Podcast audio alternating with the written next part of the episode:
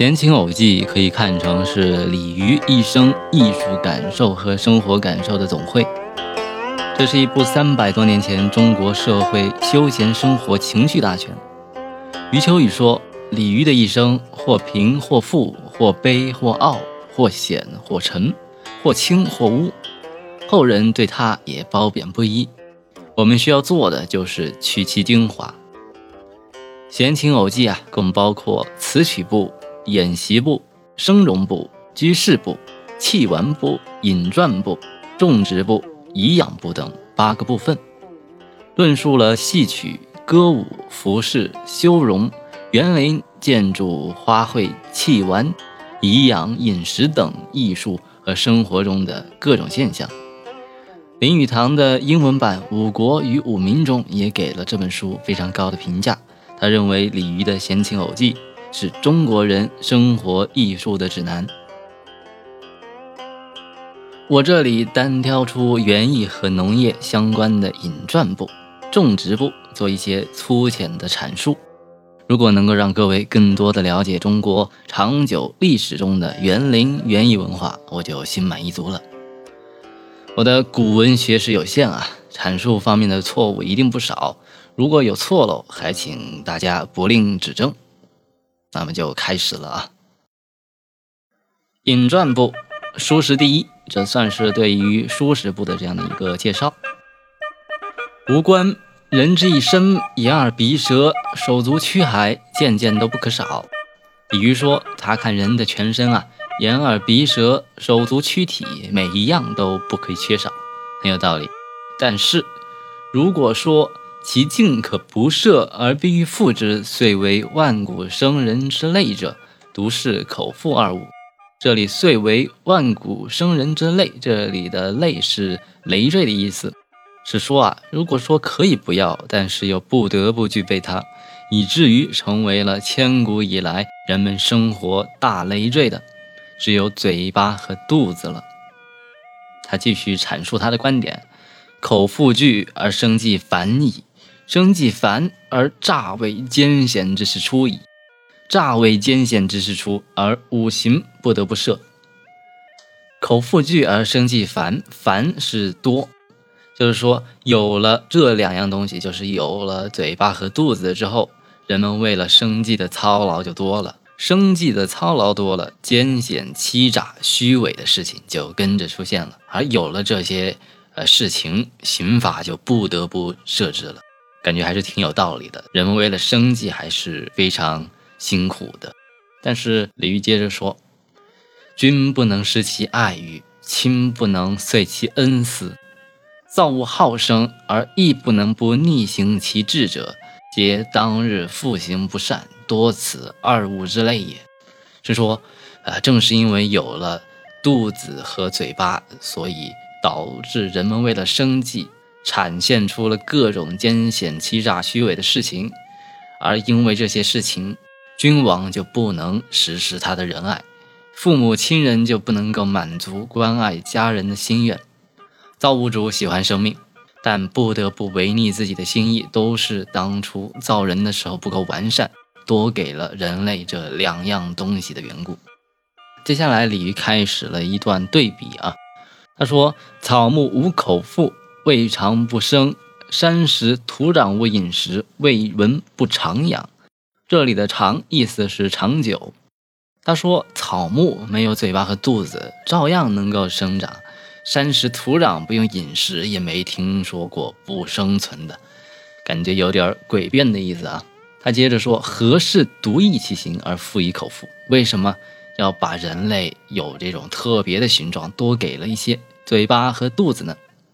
鲤鱼继续对比，即生口福，亦当使如鱼虾之饮水，调糖之吸露，尽可滋生气力，而为浅悦飞鸣。这里调糖之吸露，调糖是指蝉。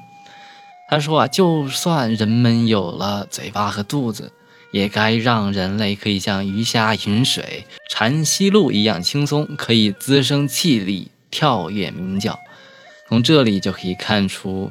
呃，中国古代在自然科学方面的一些局限性了，像鱼虾饮水、蝉吸露，就更多的是从一些表面去看待外界的一些事物，像鱼虾和蝉，它们不可能光光靠饮水、靠吸露就能够生存下去的，它们都有呃不同的物种，都有它自身的这样的一套呃消化循环的系统，所以就是我们需要以一定的带有批判性的眼光，带有辩证性的眼光去看待呃鲤鱼它的一些说法。那么继续，那么若是则可与世无求而生人之患兮。这里的生人不是生小孩啊，生人是呃活着的人。他说啊，如果能够这样，就是如果能像草木、能像鱼虾一样，那么人们也就可以与世无求，活着的人的忧患就可以消除了。乃既生以口腹，又复多其事欲，是如七壑之不可厌。然而，造物主让人类有了嘴巴和肚子，使得人类有了很多的嗜好和欲望，像沟壑一样无法满足。多其事欲，又复动其底里，是如江海之不可填。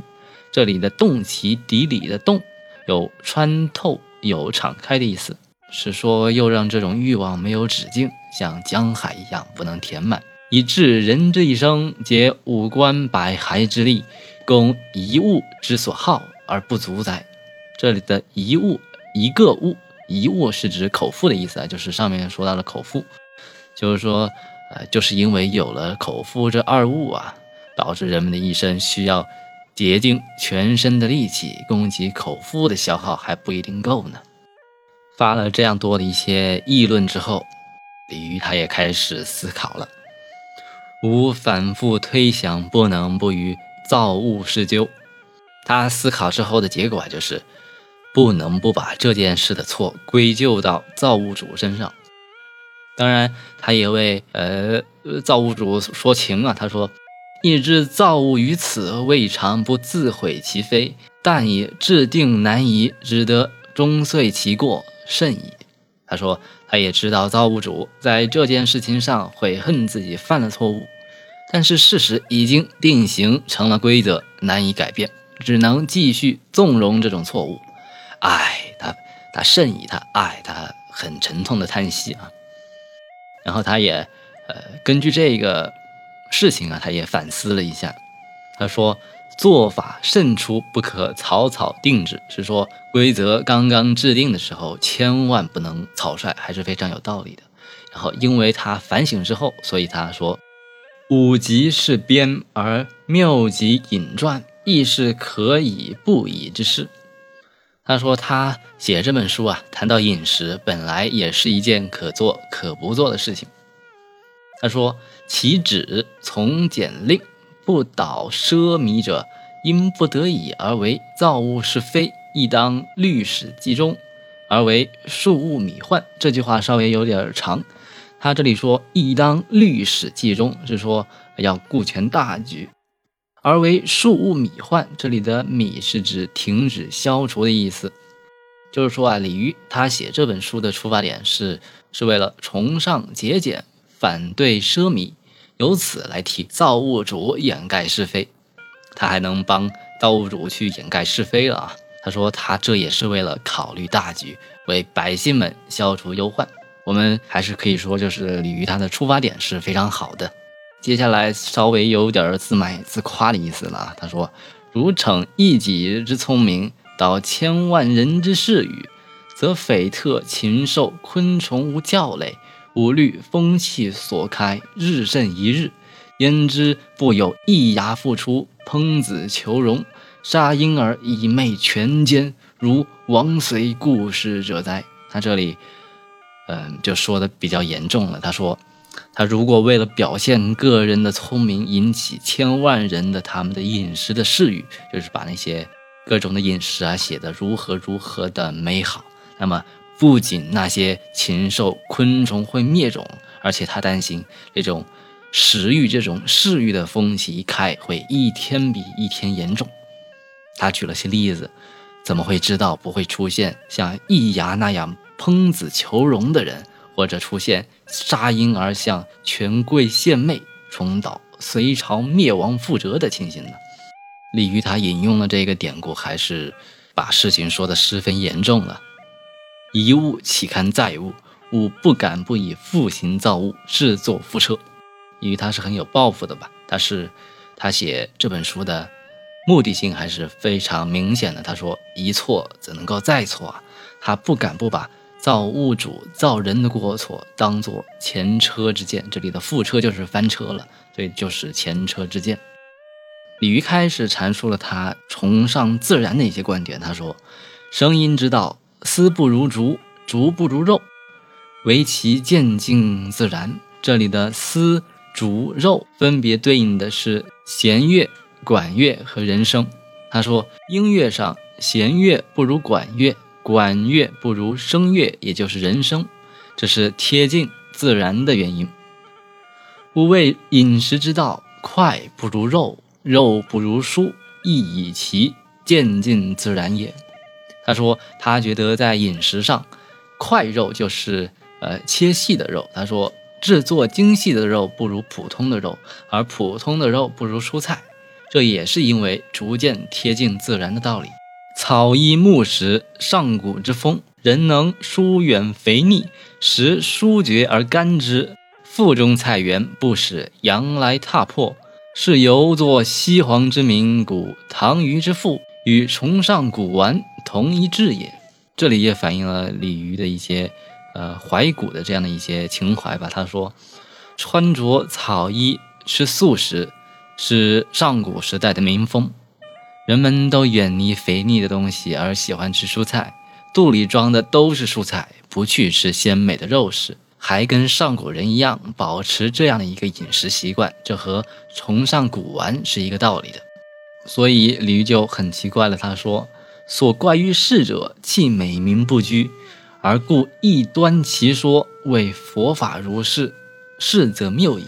这里鲤鱼他就是很奇怪世人的一个观点啊。他说奇怪的是世人抛弃尊古的美名，他们不说呃这种吃蔬菜吃素食是呃崇尚古风，而把这种说法当做异观的教条。人们说是佛法推荐人们去呃远离肉食去吃素。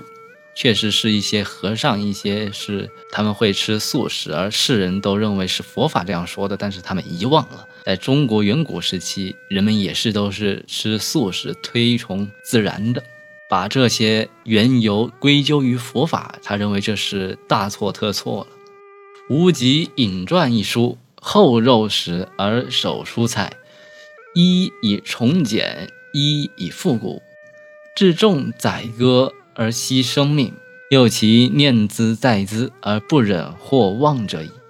这里的念兹在兹就是兹是这，而而不忍或忘者矣。这里的或忘是有时忘掉。那么就是说啊，他编这一卷引传部是提倡蔬菜而贬斥肉食的，原因是，呃，他一个是为了崇尚节俭，然后一个是为了推崇复古。然后他对于屠宰这种事情啊是极其慎重的，并且是珍惜生命的，时时念念在心，一刻都不能忘。所以从这个呃引传部书食第一的这样的一个序言里面啊，我们可以看出，李渔他是一个非常崇尚自然生活的这样的一个人。非常推荐吃素食，以及推荐一些贴近自然的、不加早市的一些，比如说人参，比如说不吃块肉，吃普通的肉。那么这就是这样的一个书食第一，呃，序言部分的这样的一个算是一个阐述吧。之后的话，书食部里边还讲了讲了各种各样的蔬菜，我们也可以想象，就是鲤鱼它的整个的呃排序啊，都是从。越贴近自然的，它会越排到第一位。蔬菜里面啊，它排的第一个是笋。那么下期的呃古文节目啊，就讲一讲鲤鱼它是如何从自然的角度去讲笋的生长以及笋的一些食用方法的。那么这里是菜如有其第九十七期节目，我们下期再见，拜拜。